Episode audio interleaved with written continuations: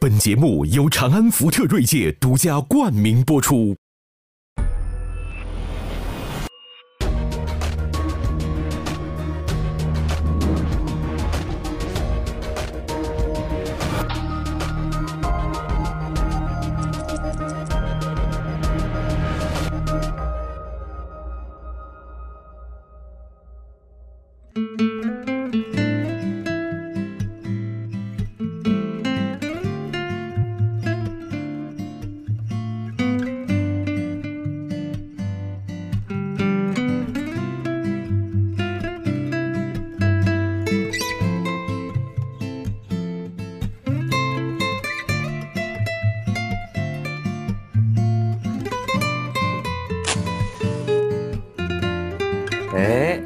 天我这个一上香啊，这个我耳边响起的是锵锵锵锵锵锵锵锵锵锵，于老板来了啊，于老板，哎，于老板，这个老师好，王老好。当然，今天呢，那个还有个更大的王，咱们王蒙老师，哎，王蒙老爷子，好久没见了，对吧？没见王老师。王老师，这个这个万寿无疆啊！别别别，您到那您您就是要送我走的那种感觉，您怎么还没走啊？就是不是我每天这个微信里收到这个王老师啊，您看这个。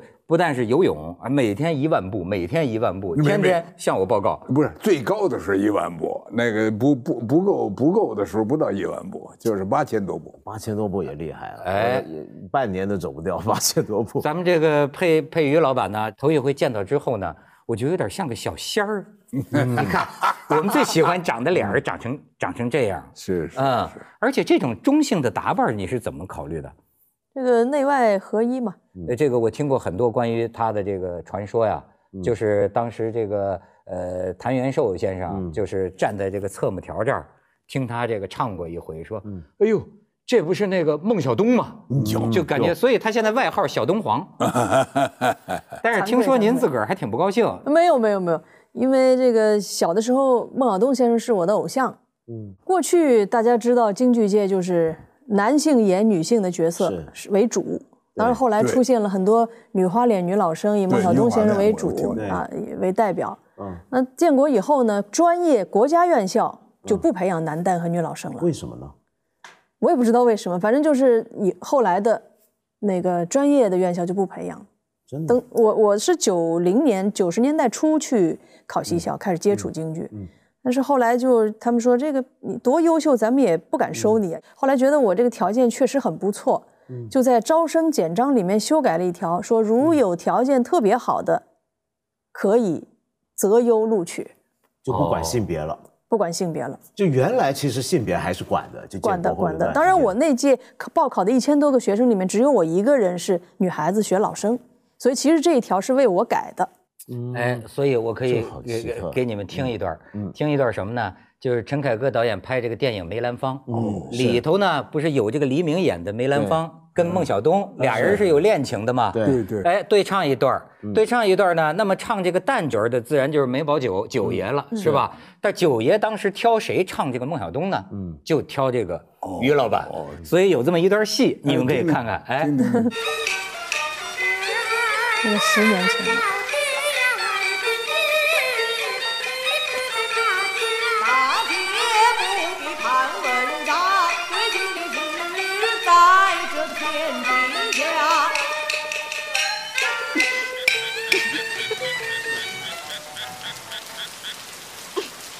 没办上，我怎么看您都是个男的。没办上，怎么看您都是个女的。哎，这个这还真是个问题。那王老，您看，就是说刚才就咱就接着这个话头说哈，中国的这个京剧啊，这个男扮女、女扮男的问题，对，您站在世界文化的视角，您怎么看？正好，嗯，我就想起什么来呀？这个过去啊，我听过呀，周总理说到这个事儿，就说这个旧社会的，我们说旧社会吧，这个呃女性啊上舞台演戏，她有时候阻力非常多，受到很多打击，嗯，所以呢都是啊这个很多地方。或者都是男的来扮女性。嗯，那么到越剧呢，都是女的扮男性。对，是，就是不要这个剧团里有男有女，觉得这个就非常不方便，甚至于非常不道德，就有这种说法。我我想起一个可乐的事儿是什么呢？就是八十年代法国那个文化部长，就是我我在政协的时候，他已经不当文化部长了。但是当年他他在巴黎接待过我，他就忽然问起我这个问题来说：现在中国呀，这男性演这戏里边演这女角的，嗯，有没有什么有名的？我呢就按我从周总理听到那个，我就给他解释，我说过去因为男女不方便，封建社会。哎，他跟我抬杠，嗯，他说我不这么看，嗯，他说男演女和女演女各有各的风格，各有各的魅力，嗯，女演男和 女演女也各有各的风格，各有各的魅力。中国的这个男演女千万千万别别没了，嗯，呃，你得呃，因为他他不一样啊，没错。哎，我一听啊，我还是。现在叫什么？脑洞大开，脑洞大开，脑洞小开，脑洞小开。我觉得对呀，嗯，哎，为什么呢？因为外国的流行歌曲里头啊，如果说是一个一个女女的歌唱家，一个女的歌手，她出来带点男生啊，那可了不得了，嗯，那全场都疯了，都，嗯，是不是？你 是其实这个这个，我觉得是一个很独特的一个演艺传统。对，就其实不止中国，就亚洲很很流行嘛。你说日本歌舞伎，对，不就很多男的演女角嘛？那那板东玉三郎，比如说这几年在中国不很有名吗？像这些都是，其实这是什么呢？这就说明，我觉得是有道理的。就我们曾经有段时期，可能就像刚才王老说的，是是觉得，哎呀，这是腐朽的旧社会的做法。但其实它有个什么道理呢？从艺术上来讲，女人演男人，她其实会有时候往往比男的演得更好。道理在哪？因为男人是不自觉的在做男人，嗯，但是当你在表演的时候，你需要自觉的去把那个理想中的或者艺术中的男性形象塑造出来的时候，一个女人来掌握，她一个不同性别来掌握来观察，她看到的男人，她比男人更懂得男人走路、说话、声音是什么样子，那个情感是怎么样子，反过来也是一样。所以你看，以前明所有的戏曲里面最有名的角，几乎都多多少少我们看到数大概有一半都是这个情况，是有理由的。没错。哎，那于老板，你以一个女人认识这个老生，就是认识老头儿，哎，你有什么特别的感觉？其实呢，王老您也知道，就是京剧，咱们从小的训训练体系啊，它不是先让你揣摩性别，嗯，揣摩个性，嗯。揣摩情感，嗯我们先练技术。嗯，那技术对是捋髯口，嗯，弹染口，走脚步，跑圆场，拉山膀，云手，所有的一切，只要你按照这个系统的规范完成，嗯，你把这些零件组装到一个剧目当中，在舞台上表演出来，观众就相信这就是诸葛亮，嗯，这就是程英，嗯，所以我们是先有技术，把技术都完成了以后，逐渐再去揣摩。个性、人物、情感，嗯，所以我觉得京剧之所以伟大，是在这两百多年的过程当中，不断的锤炼的是这个技术、艺术，嗯，然后才可以变成说啊，大家相信。是，呃，中国的这个系统啊很有意思，要不说是世界几大演技系统之一嘛。嗯，你比如说，你像呃意大利的那个美声啊，嗯，呃男高音、男中音、男低音，女高音、女中音、女低音，这它是分这几个声部。咱们这个京剧里边叫什么呢？叫什么大小嗓啊？呃，老生是我们叫本嗓啊。嗯，就比如我我说话就这个，基本上来一点儿，就比如说老师训练我们把喉结放下，嗯啊，底腔底下这个丹田托住，用足胸腔腹腔啊，呃有脑腔有鼻腔有有有这个中中低音都有，把这个老音儿压出来，就是老生了。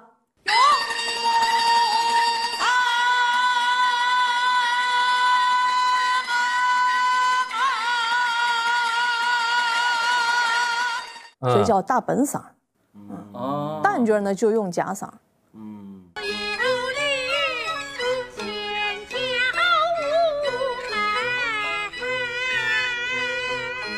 然后小生这个行当，京剧小生行当很有意思，就是大嗓和小嗓结合，嗯，叫龙虎音。哦，龙虎音。啊，那是什么个音呢？我我我学不来啊，就是啊。他他有时候，因为他这个小生这个行当主要是刻画那种在变声期的青年男子，嗯，这变声期的青年男子，就是大家都有感受，他是那种，呃，就是有时候接不上那个会出鬼音儿。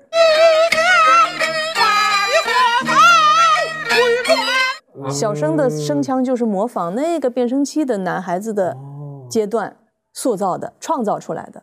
啊。那么成年以后，男人成年以后就变成老生了，所以就是本嗓。哎，哦，这太有意思了，这有意思吧这？太有意思了。这 这这我这完完全外行，我问您啊，嗯，比如说这个《四郎探母》里头是吧是？它里头这个呃杨延辉啊，嗯，他有一句什么叫小帆帆，没错那那是假嗓的吧？我跟您说啊，这个也特有意思，谢谢。这特漂亮，我听着可是真漂亮。对这个站立宫门叫小帆呢，是《四郎探母》当中的一个特殊的亮点，叫嘎调，就哦，叫嘎调。嘎调这嘎调好像就是我们说西洋的这个唱法里面的 high C 啊什么的，对类似这种，就就最高那种感觉了，就不能再高了。嗯，有很多人是用完全是用本嗓唱的，哎呦，我就是用本嗓唱的。真哎呦棒啊！有一些演员，老生演员，他们的这个声腔的技巧更丰富，也有。那么他在嘎调的时候，他会用一些类似于嘎调，类似于用那种特别左的，嗯，就是介于真假之间的一个音来唱这嘎调，也很好听。那这个是每个人的我们有没有耳福听听您来一板的？嗓，嗯，站立宫门叫小帆。台上哦，这是这么一个调儿，对这么一，个当时我。们在台上会放大那个嗯。郭建光那个深圳鲁党也有点这个，也是个嘎调。哎哎嗯，，这个老老听众啊，过去就是说这个《四郎探母》一出戏，比如第一折叫做工，做工里就听这嘎调，前面什么四猜了，俩人对唱了都打瞌睡，过到快四十分钟的时候，哎哎，醒醒醒醒，听嘎调了啊！哦，万一要唱破了呢？哎呀，起倒好，哦，很多会唱破音的。哎呦，你看这个，我我我发现过去这个京剧的这个角儿啊，它有它个特有的一种面子啊，或者这个尊严呐、嗯我经常听见就有那种传说，就比如说谁听了谁唱的一个什么东西，就说得了，我这辈子不唱这出戏了，对不唱这出戏了。因为他没法没法跟人家比。哎，这你说是个什么心理？这算狭隘呢，算开阔呢？我觉得这是一个非常伟大的心胸。呃，比方说谭富英先生，对，听了孟小冬先生在一九四七年最后一场《搜孤救孤》以后，就说《搜孤》这戏我再也不唱了。不唱，好像是说梅兰芳先生在他的那个自传里就讲过，你有时候很难理解这种表演状态啊。嗯，他就说他到晚年的时候，每次上台啊，跟刑场一样，啊，你是吧？对，就说像上刑场一样。对他那样的大表演艺术家，为什么有这种感觉呢？他就是说，以大师们的说法是，越到那个层级，越到那个境界，越觉得难，越觉得不容易，而且越想那么多人喜欢我，期待我的演出，我不能辜负大家。但是可能因为年事慢慢高了，或者是自己气力不足，不是每天状态都这么好的，所以就生怕对不起观众，对不起自己这三个字儿。最近我看了一本长篇小说，哎，这他叫《主角》，嗯。嗯。他是写的是秦腔，嗯。是西安一个哥们儿写的，他因为他一直在剧团，嗯。他里头写这个这个唱戏的人呢，他写的而且是新社会，是是这个十一届三中全会以后，他写的是什么呢？他写唱戏之苦，嗯。因为那个秦腔里头，我不我不知道京京剧里有没有这种就喷火呀什么的。有有有，那个喷火呀，那个对这个肺的污染呢，对这个啥叫喷火？就从嘴里火嘴嘴里的中火那个叫喷火嘴里出一出，然后嗯出来是一团火呀。他说那个他这个主角啊，每次演这个的时候啊，演演完了以后一回去先吐，哎呦把吃肠子肚子全退出来，回去再接着演，哎，再接着演。写其中有一个人，他演完了这些这些以后回去以后他不能动了。他不能动了，可是下边鼓掌的声音太大，他不谢幕不行。这个团长就说：“抬过去，抬着也得去，就是这个轮椅，但是他自个儿转不了，几个人围着抬着去，然后在谢幕的时候，他眼睛闭上了，死了。哎呦，我就想这个，你说你这个，呃，他他他一种那种行业的那那个死规矩啊。哎呦，这真是戏比天大，戏比天大，死也要死在台上。我们经常说是不是？是是是。他虽然说的是秦腔，他对戏曲演员他了解的太多了。嗯，那里头可笑的事儿，互相不服气，互相嫉妒，那低低级的事儿也不少。但是那个一真到唱戏，到了这个头上，那个那个就是命可以不要。嗯，哎呦，这这是戏这戏不能丢。嗯，没错，就是我们接受很多的呃梨园家规呀、教训呐，这是其中非常重要的一个部分。嗯，就从小，说实话，唱戏的孩子文化程度不高，嗯，但是行业自尊心或者对自己咬牙吃苦的这种劲头，对，非常了不起。嗯，所以从小就是说啊，你甭来这套，上台你就是角儿啊。底下可以打打闹闹玩都没关系，上了台，目空一切。嗯，戏比天大。你要是我们经常有，比如今天确实腰间盘突出，嗯嗯，骨裂骨折，对对，继续上台这种事儿太多了。嗯啊，但是呢，就说这这里边呢，就还有个人性的阴暗面也不一定阴暗面就人性之常吧。我觉得你说这个戏比天大哈，他接下来一个问题呢，是谁的戏比天大？你明白吗？就有有的时候，我就觉得这个过去听很多啊，这个角儿跟角儿，哎呦，那太王不见王，嗯，或者说 那太厉害，我也了解，不能同台。对，按说呢，就是哎，你觉得中国的这种戏班子文化啊？因为我现在听一些导演跟我说啊，他说中国这个戏班子文化影响深远。嗯，你别看就说现在什么电影电视剧，他们认为啊，那跟很多剧组里的这个气氛呢。就是中国的戏班子，是的，听一人的，这一人呢，也许是一大导演，反正是一得是一最牛的，嗯。对吧？或者是一大角儿，到最后所有人，任何各工种就以他为尊，他是这么一种机制。嗯，你你对这种机制有体会吗？呃，体会非常深。我们京剧就是角儿的艺术，嗯，就是围着角儿转。过去为什么叫？现在大家管我叫于老板，嗯，其实就是模仿。我就特别向往那个。过去角儿们挑班儿成老板的岁月，我们今天是这个人民的艺术家，不不兴这个。但是呢，我们骨子里有那种老板情节。嗯，我也有老板情节。表现在哪儿？表现在就是，哎，我也想，我是一角儿，我养着这个班子，嗯我的所有的一切都是观众反馈说了算。但是在你的这个成长道上啊，我发现你也有一阵儿。就是说，跟这个体制较劲的较劲，就是他哎，年纪轻轻啊，上海京剧院一团副团长，嗯，就是很年二十几岁的时候吧，哎，然后那个时候觉得自己是角儿，嗯，就要自己出去挑班就觉得说我我自己干嘛不能像原来的戏班子一样，嗯，结果最后碰到了是什么？就是没有人跟你合作呀，你是你想走，结果你所有遇到的剧场、媒体都是体制里的呀，嗯。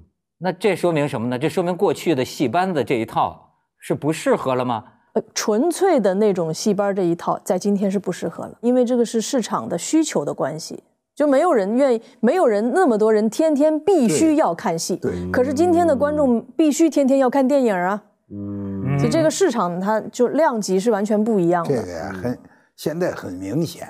过去你看的，那个我在我年轻的时候，日伪时期。嗯，日伪时期有个很有名的出版物叫《三六九画报》，嗯，就每隔隔三，您您听说过？我听说过，我听说过。《三六九画报》那时候的印刷也非常差，但是每一期一打开，嗯，都是京剧界的角儿，没错，名伶，那是京剧界的那时候的角儿，就是今天的流量艺人。哎呀，他真的。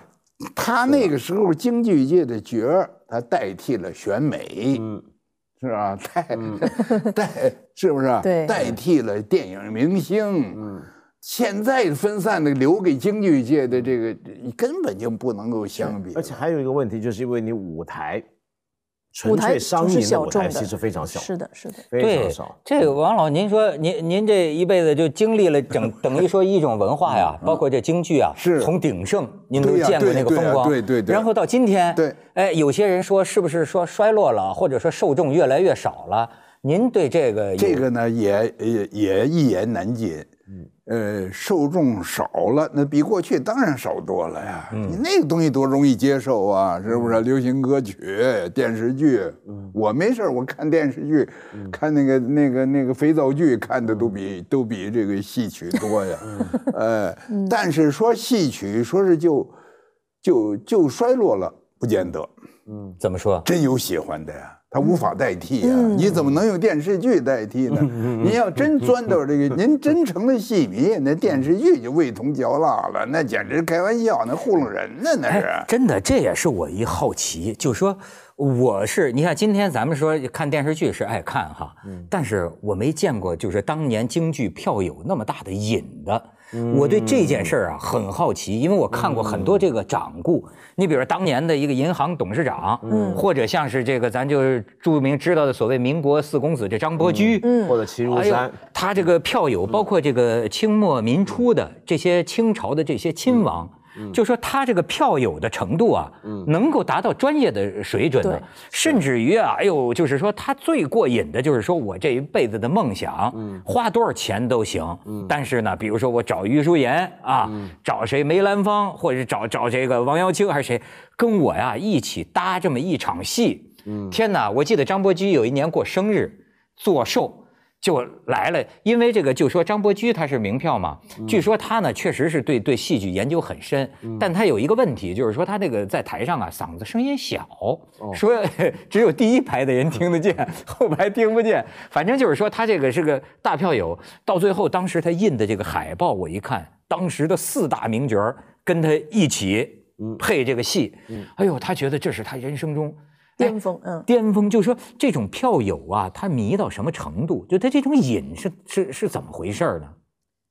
这个京剧的票友是一个特别的、特殊的人群。嗯票友呢，很多今天的票友啊，我就说，嗯不见得进剧场看戏，哦因为票友都有一种有一种得意。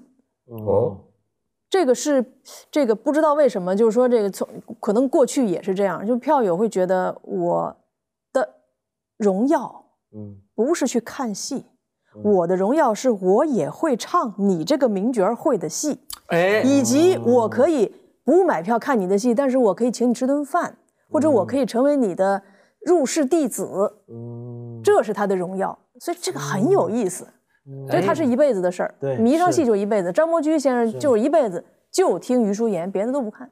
哎，他就是余算我余派艺术传人余派传人，对，啊啊，这个所以，这个您现在比较一下就看得出来，咱们老一辈儿的，就包括国家的那些领导人，嗯，都爱听戏，嗯哎，都嗯，毛主席爱听戏，嗯是吧？刘少奇听戏，周恩来总理他倒相对的来说啊，他广泛一点儿，因为他对电影也有兴趣，话剧，是不是北京人艺的话剧他一定都去，嗯。呃，但是当然他对这个什么梅兰芳、周信芳、程砚秋，那他的这个这个热也热情非常高。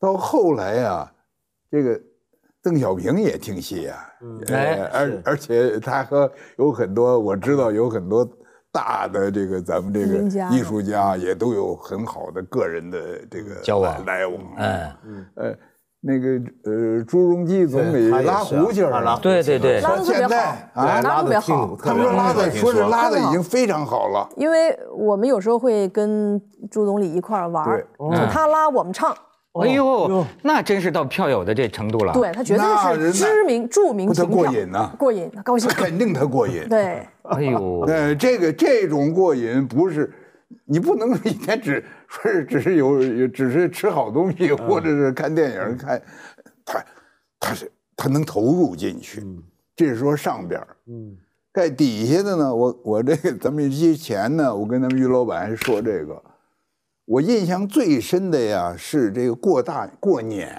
嗯过年期间你在这胡同里一走啊，商店都关门了，哪有过年期间这个营业的呀？只有药房营业，呃，医生营业，这个当然必须。他这个窗窗户都上着木头板儿，可是里头锣鼓喧天，胡琴儿在拉，嗯，不管他唱的好听不好听，总管在就嗡儿哇的就在那儿唱啊，从白天唱到黑夜呀，就在那儿唱啊。所以我觉得这个是一个很特别的事情，就你没有听过，比如说西方喜欢歌剧的，嗯，愿望是自己上回唱一回，对对，就只有京剧才有这个，就没有别的意思。说我这么爱看，比如说一般看电影的影迷，你问今天那些，呃呃呃，比如说你说呃呃呃呃 Angelababy 的影迷，你会不会想做一回她演的戏？你不会，是，就可能只有马云。就我我也搞个武打片，他算是现代票用，但是 但是要不然一般不会，这真的太特别了。这哎，你说这个算不算是就是城所谓城市化表演的一种魅力？反复咀嚼，反复咀嚼。你像今天很多年轻孩子，他可能也会觉得说那有什么好听的？每遍遍都一样，在他一个粗的耳朵听起来，遍遍都一样。但是不是都一样呢？他看的是角儿啊，所以这就是说为什么看的是角嘛？没有一遍是一样的。你比如说，你学的每一句的这个唱唱腔，它是不是都是标准的呢？这个当然是它有一定的套路。那你每一次唱的不一样，不一样在哪儿呢？比方说，我今天，嗯，昨天晚上没睡好，嗯，我今天本来应该拉八板，嗯，我今天四板行不行啊？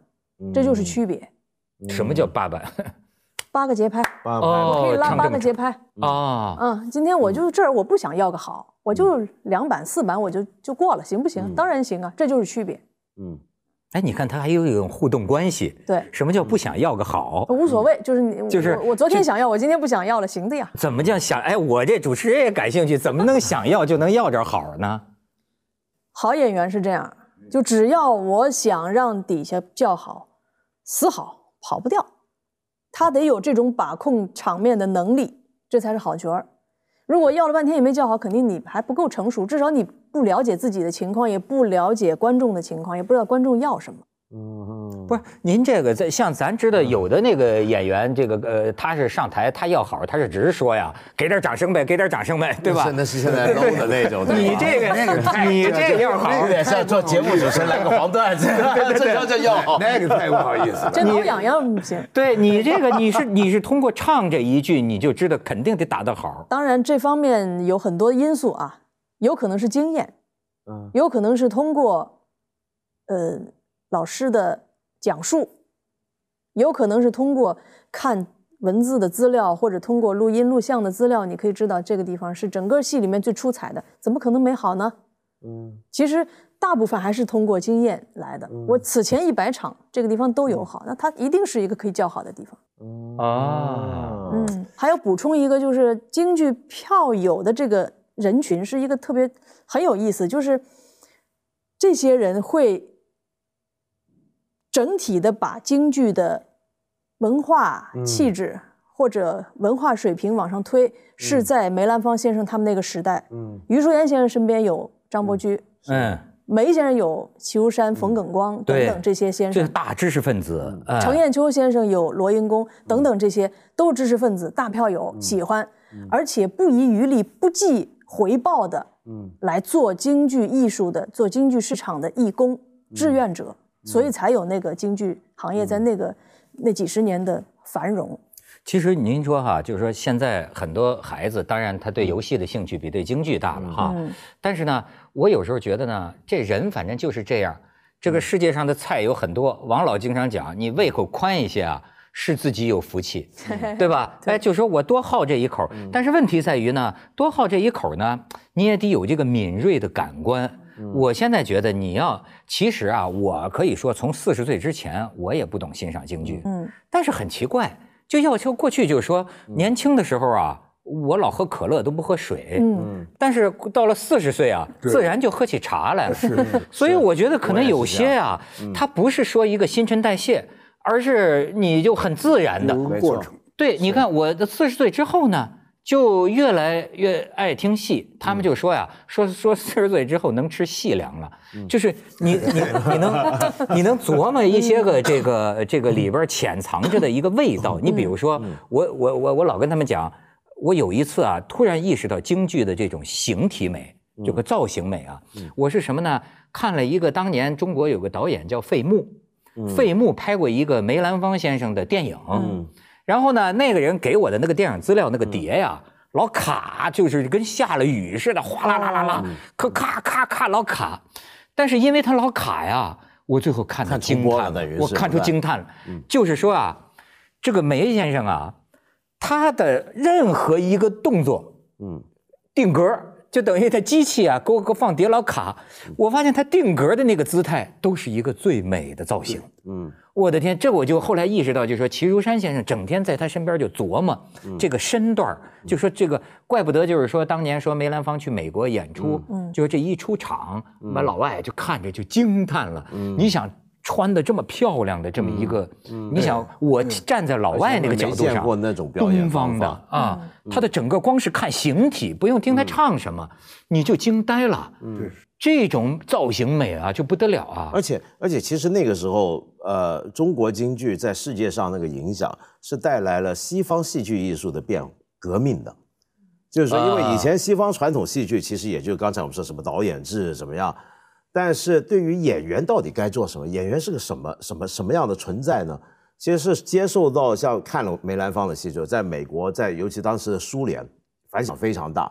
就整个后来的一个新的革命的剧场运动出现，就是认为演员是中心，就这有这么一派，就绝对要从演员的训练锻炼开始出发，反而导演呢，或者甚至编剧呢，完全是可以从演员到今天还有嘛？今天很多这种戏西方戏剧是透过演员的即兴互动来组织整个剧出来。哦，它影响西方戏剧，影响影响西方戏剧的。可是呢，我想说回一件事，刚刚讲票友，我觉得有个有意思的地方，我回想一下，其实。西方也不是完全没票，但肯定歌剧没有。什么东西有呢？古典音乐有。嗯，哎，但这个呢，我就讲到票友跟这个角之间，跟京剧艺术之间这个关系啊，怎么样相辅相成？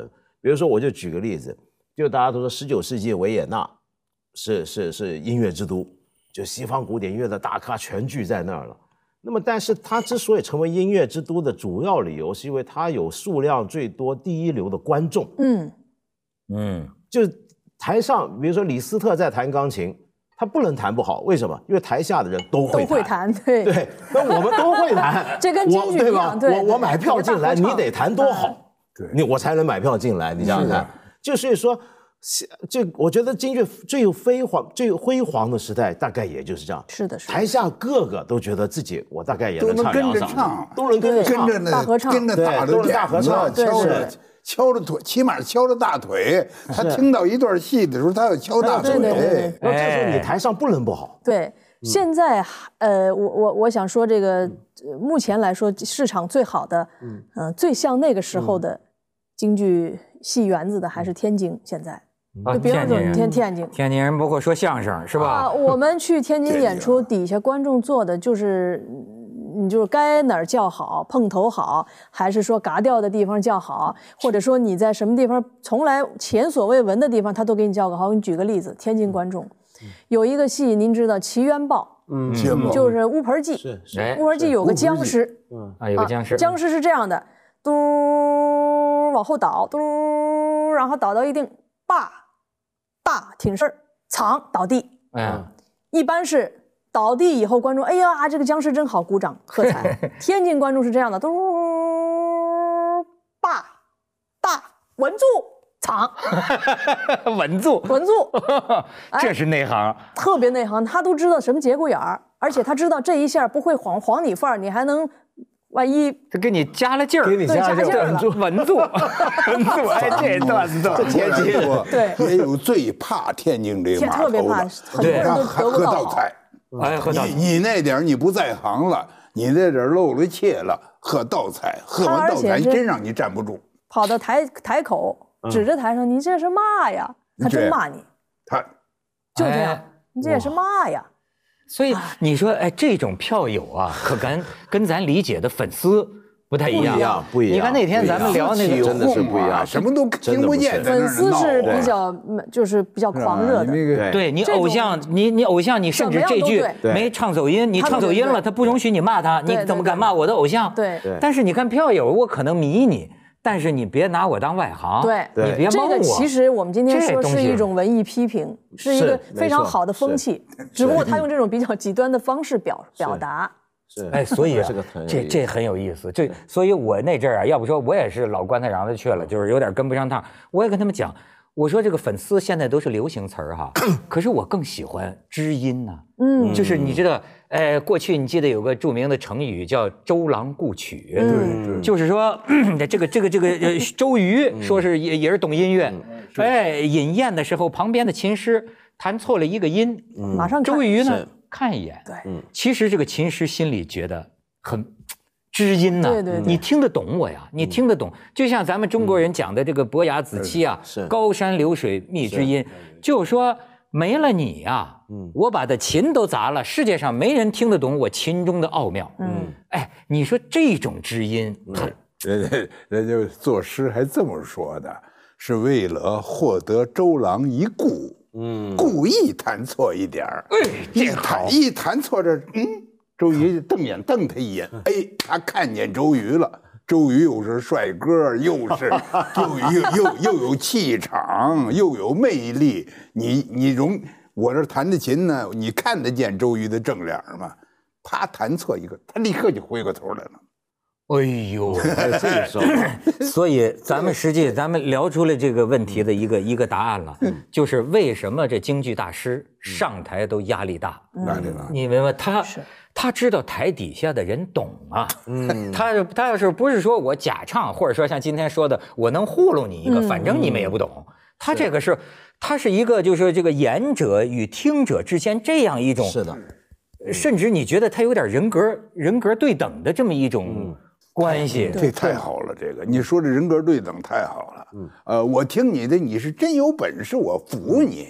嗯，你如果露出来了 不这方面比较差的，我马上我就就给你给予颜色。所以而且我觉得这里面那个 那个那个票那个感觉，我觉得特别好的就是这种人就是平常讲的业余爱好。什么叫业余呢？业余今天我们理解好像很负面，就很业余，其实不是。这个业余只不过指的就是他不是干这行，不是他不靠这他只吃饭是不靠这吃他饭，不不靠业余挣钱但其实他又一样很爱，是而且呢，说不定也修到一定的造诣，是不是？你知道这是个大问题。你你就比方说，我记得叫崔健，就是到到我这节目，他就老说这个问题。他说我呢，现在都多少年了，我到哪儿演出呢，底下都喊着一无所有。他说一无所有，我上来上八千遍，还是一无所有。他说这倒没有什么问题，问题是什么呢？你会感觉到这个知音是不是在减少？因为什么呢？这确实有个问题，就是说，他说我在我的音乐上要进步啊。嗯，比如说我在现在最新做的音乐，其实音乐性更强了，嗯，里边的配器、编曲，我我在我的这个专业上走得更远了。嗯，但是他说你走得很远了之后呢，当年爱听一无所有的那些人，嗯，他们在这个音乐的这个地方，他们没有跟我同步在走。所以呢，他们就会觉得你现在这个我不爱听，嗯，对。对吧？你我就爱听那听的最熟的那个就完了。所以，所以这种情况呢，我我就觉得，我不认为，比如说你爱听这种歌，叫做容易变成叫做嗜好。什么叫嗜好呢？比如说嗜好是什么？比如说你爱看打网球，你看到一个网球明星啊，但你自己也打，然后你还看爱看网球公开赛，这叫嗜好。你爱听戏，你自己来两嗓子，这叫嗜好。但是你别说，我就喜欢看谁的电影，我就就打开这个电脑就坐在这呆看，这其实不叫嗜好。嗜好是要自己也爱，而且试着要做，而且这个做上去你还是有境界的，是有一个进程的，这个叫嗜好。嗯，比如说喜欢文学，那自己试着写，是这时候就叫嗜好了。比如说，我觉得过去我我怀念的不只是京剧，而且是这京剧的辉煌时代，而且是它代表了那种就很很多人还有那种嗜好的年代。而且今天大家只有消费，没有嗜好。没错没错。所以什么事儿啊，不能只看一时，哎，得看长久。长久也不够啊，得看安全啊，还得安全吧。你光安全了也不行啊，你得有运气，哎，得有福气，是不是？光有这个也不够，你还得有特色。合起来叫什么呀？长安福特呀，长安福特锐界圆桌派。广告之后接着聊。我们呈现的高品质舒适座椅，来自背后的无数次科学模拟测试。二零一八新锐界新成就，福特尽无止境。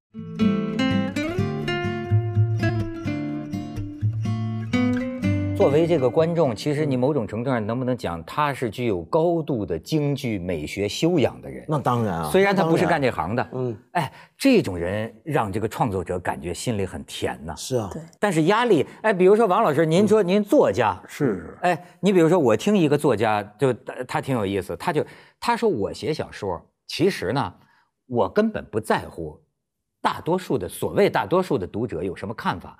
他说我最怕的就是丢人的，就是我。我那些个我重视的朋友，其实所谓他说的重视的朋友啊，就是他认为那些人呢懂他的创作，嗯知道他在干什么。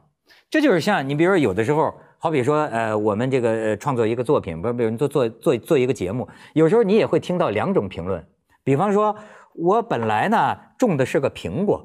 嗯，但是呢，你比如说很多人批评你为什么不是梨？科学素养的东西无所谓，你爱说好说坏也，当然也可以参考就是了。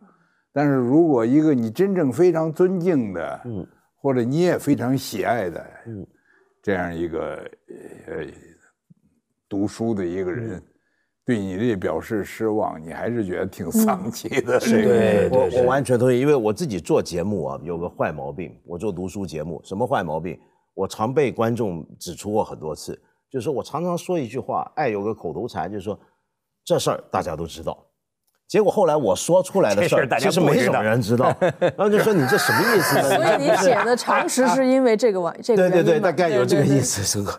那他们就会说众所周知，众所周知，没人知道。他的意思说你这是不是要炫耀呢？其实对对，有点鄙视链顶端的意思。其实不是，为什么呢？我后来发现是怎么回事儿比如说我最近做了一期节目，讲这个呃呃玄奘西游记啊，讲他大唐西域记，然后里面讲讲讲着讲着就说到。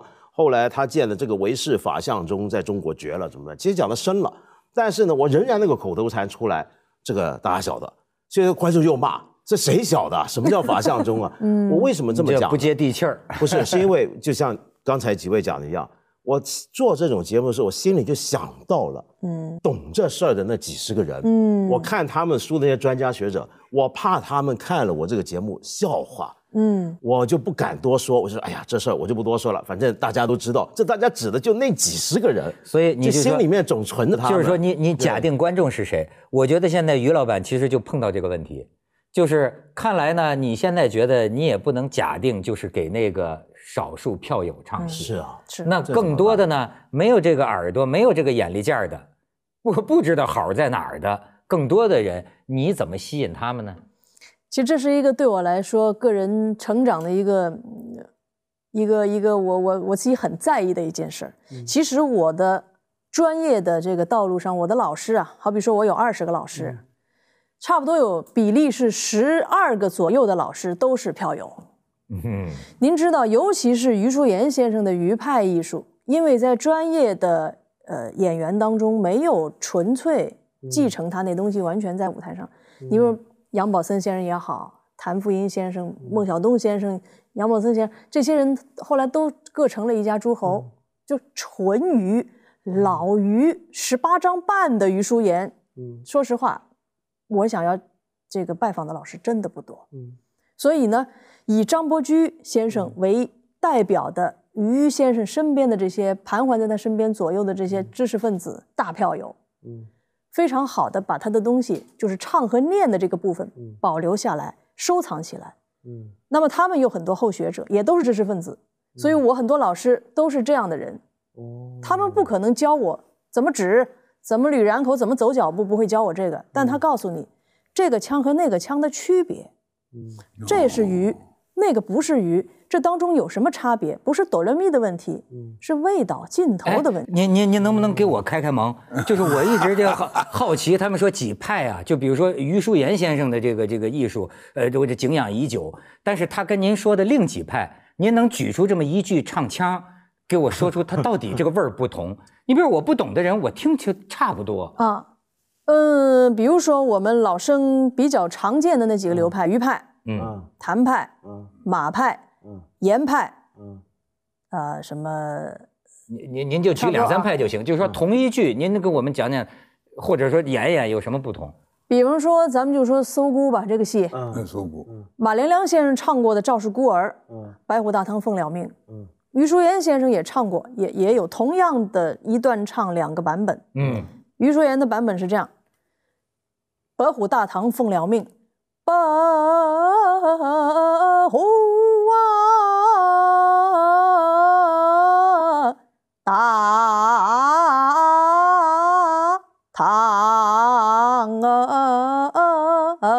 啊，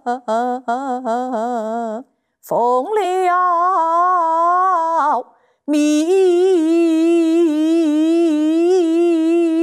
就这样，这是鱼。对啊，比如说马先生，马连良先生之所以伟大，是在天下都是痰盂一脉的时候，他出来一个马派。嗯嗯，他其实非常聪明，这个人就我也要唱这个戏，但是我要跟于先生不一样，怎么办？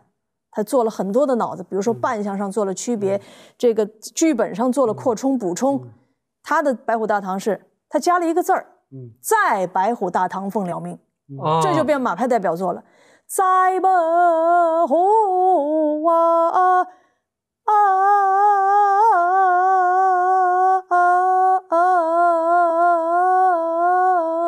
这就是马派了。哎，其实是从鱼来的。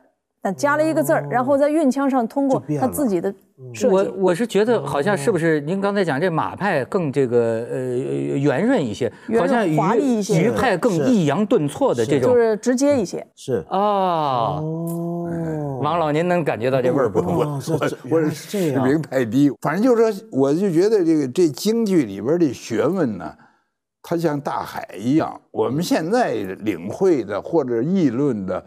或者在报上看到的，甚至于写成教程的，只是其中一部分。是是，且还没研究，没有研究够。哎，可是我我有时候我就担心一件事儿，就是，呃，是不是京剧？我们今天呢，就我也很矛盾。我们都知道它是门博大精深的艺术，但是今天是不是有一个矛盾？就是如果我很跟年轻人说，要想要推广年轻观众来看的话，越跟他讲是艺术，他越怕。就就什么意思呢？就是说，呃，因为他为什么今天比如说看网剧，他觉得很方便，那是我下了班我休闲轻松轻松嘛。他一想到是艺术，就得先洗个澡吧，焚香焚香 沐浴吧。他他得有这个要去看艺术的那个心情准备，坐在这儿。但是以前不是这样看戏的，是其实京剧是一个特别娱乐的东西，是啊。只不过今天比它更娱乐的东西多了，就显得它艺术了。嗯，其实京剧你看。娘子不必太烈性，卑人言来你是听，呃，一言不合就你是谁我是谁，放马过来，特别通俗易懂。哎，我其实今天也遇到了这样的问题，就是我在做一个京剧的大众化的传播，你经常会跟那些完全不懂戏的，只看网网络综艺或者是这个打游戏的小孩去跟他讲讲京剧，就是会遇到您这样说的这个问题。其实我觉得没问题，我就会跟他说。你可以继续玩你原来玩的那些东西，但是你可以学习一个能力，这个能力叫做克服欣赏的困难。嗯，你自己的灵魂可能会因为学一些高雅的东西，或者学一些比较艰涩的东西，你会得到。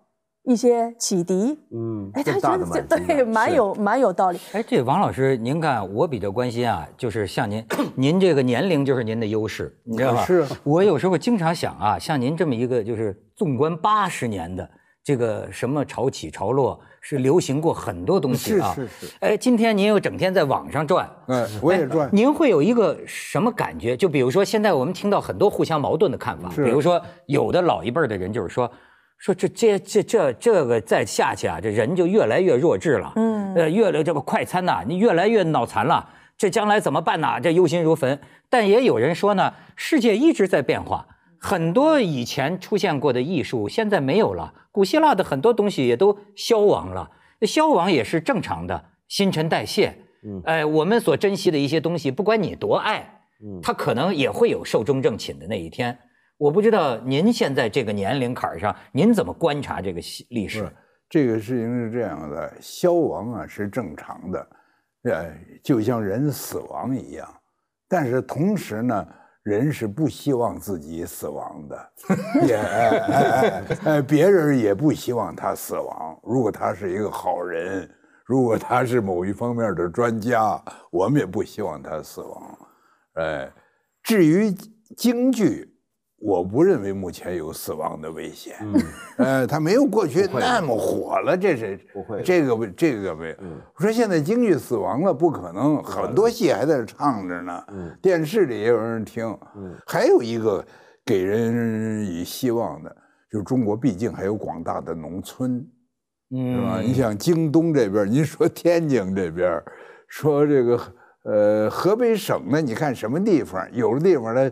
是实行河北梆子，呃，有的地方还是北京这边还有这评剧，还有，呃，但是京剧它还是最广的，还有东北人也喜欢京剧，东北、山东也喜欢京剧，它有很多地方。那对于刚才像文道说的那样，就是现在可能有些年轻人呢不喜欢费劲的，对，门槛高的，哎，嗯，这个呢，这样的问题什么时候都存在，嗯。我就发表过好多这种议论，我就认为这个这个网络的这种网瘾呢，网络呀、网虫啊，实际上使人白痴化。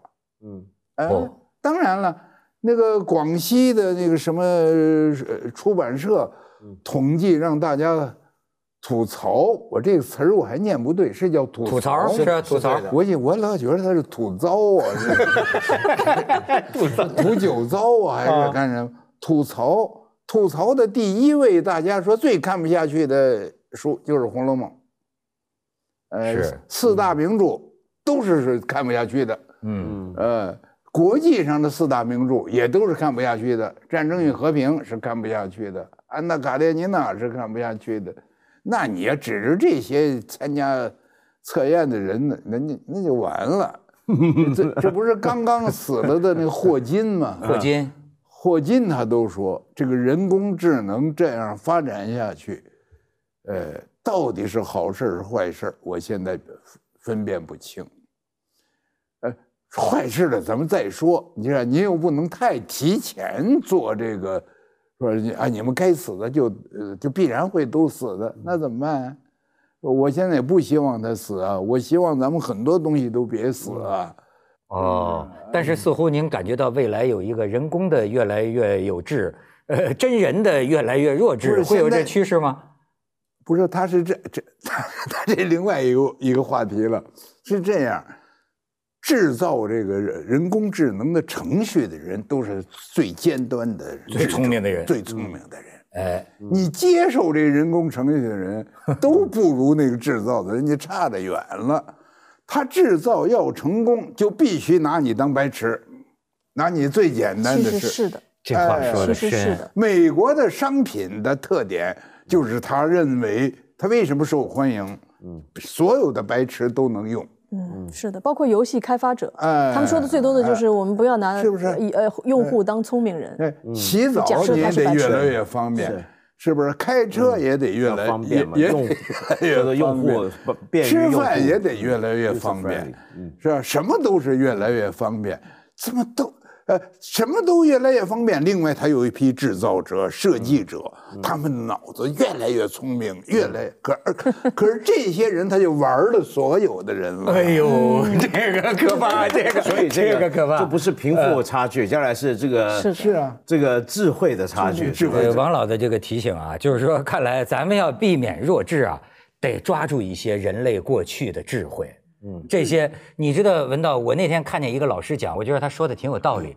他说啊，有个词儿没翻译好，造成了很多误解，就是英文的 classical，嗯，classical，嗯，他说我们翻译成古典的，嗯，他说但是实际应该翻译成经典的，经典，经典，你看古典的，很多人一听都是哎呀，以前旧的东西，糟朽的东西。嗯。但是经典，我现在明白什么意思。你像今天于老板讲的这个，嗯，他是在时间的长河中啊，嗯，一代代最聪明的人，最擅长此道的人，嗯，他反复打磨，反复琢磨，于是他就成为一个啊，就是这个非常经典的。你比如说，某种程度上讲，咱比如说周杰伦有没有可能成为经典？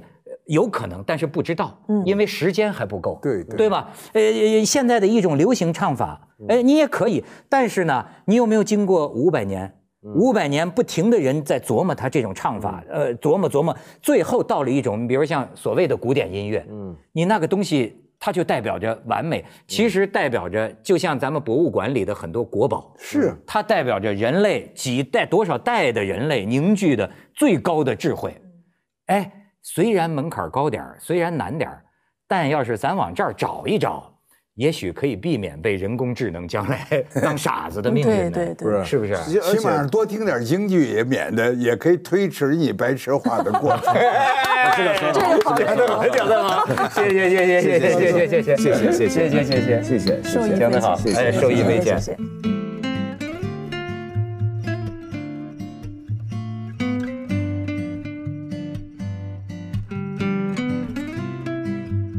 就是当时这个呃谭元寿先生，就是站在这个侧幕条这儿，听他这个唱过一回。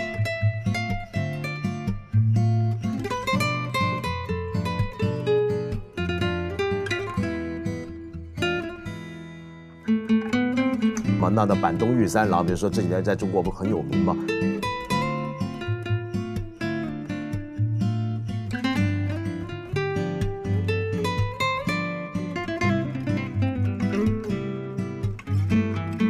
梅先生有齐如山、冯耿光等等这些先生，这是大知识分子。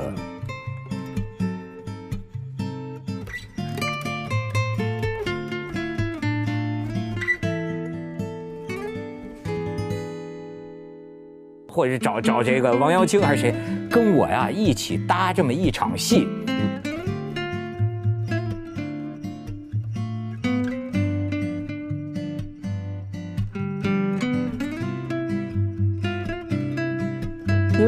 杨宝森先生也好，谭富英先生、孟小冬先生、杨宝森先生，这些人后来都各成了一家诸侯。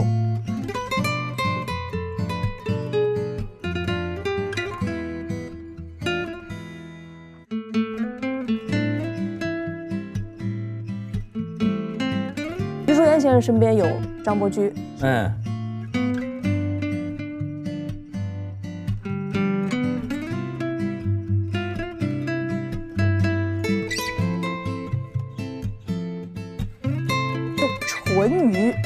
老于十八张半的余淑妍。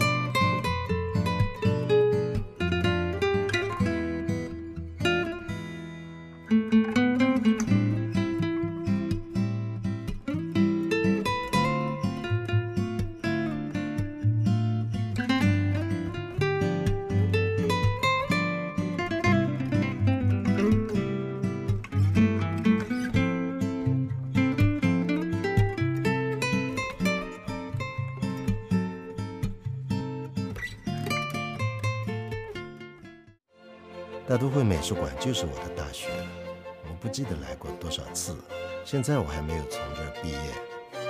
好，局部第二季开始了，我是陈丹青。